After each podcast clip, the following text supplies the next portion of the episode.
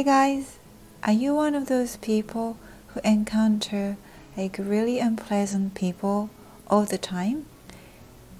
If so, maybe this is the right episode for you. so, we meet many people, or some people may just meet, you know, a handful of people a day. And then sometimes we have really bad experiences with those people. Either they remind us of someone you really hate, or they're just naturally sending out a really bad vibes, or they remind you of the part of you that you really hate about yourself. I think it's one of the three usually, at least in my case. And we tend to, you know, busy ourselves with all the stuff that we have to do. So,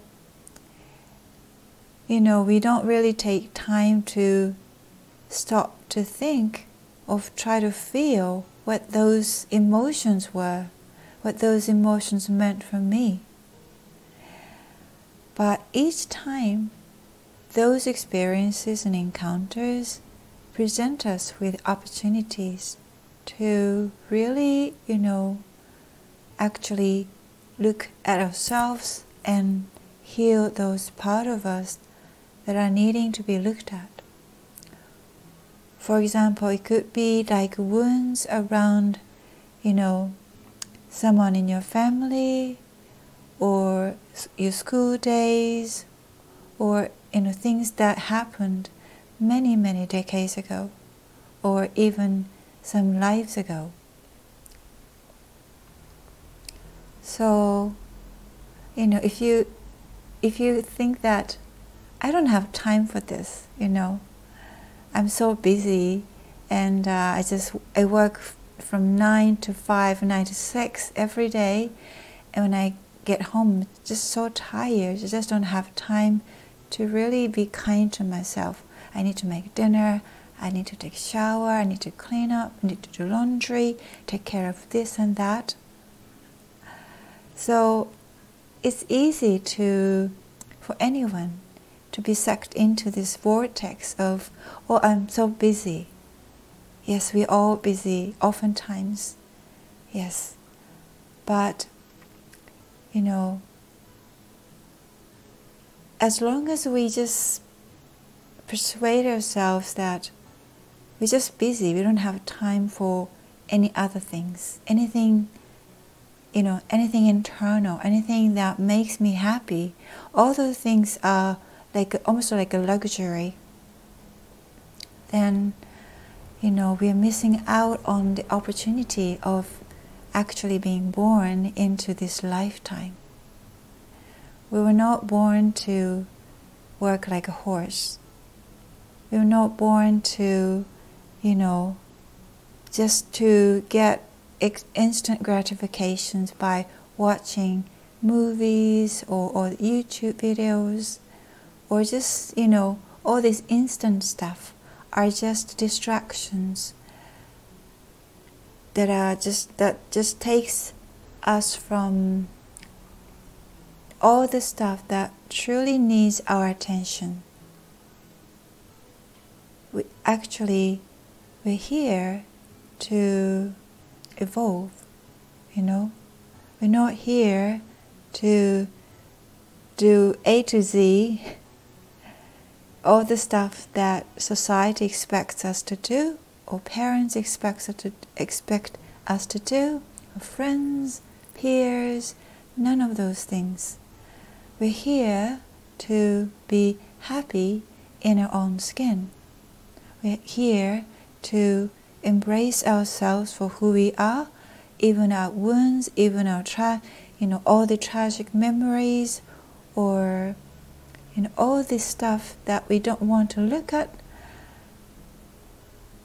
you know, those things need to be actually healed and embraced and integrated as part of us because we're not just happy persons that we are often expected to be. You know, nine o'clock, we're not awake yet. Why do we have to say hi with a smile? But that's what we all do, right? We're not really design, designed that way, but society expects us to be in an office 9, 8.30 and be as productive as ever, which is impossible. but for some reason, we pretend to be doing those things.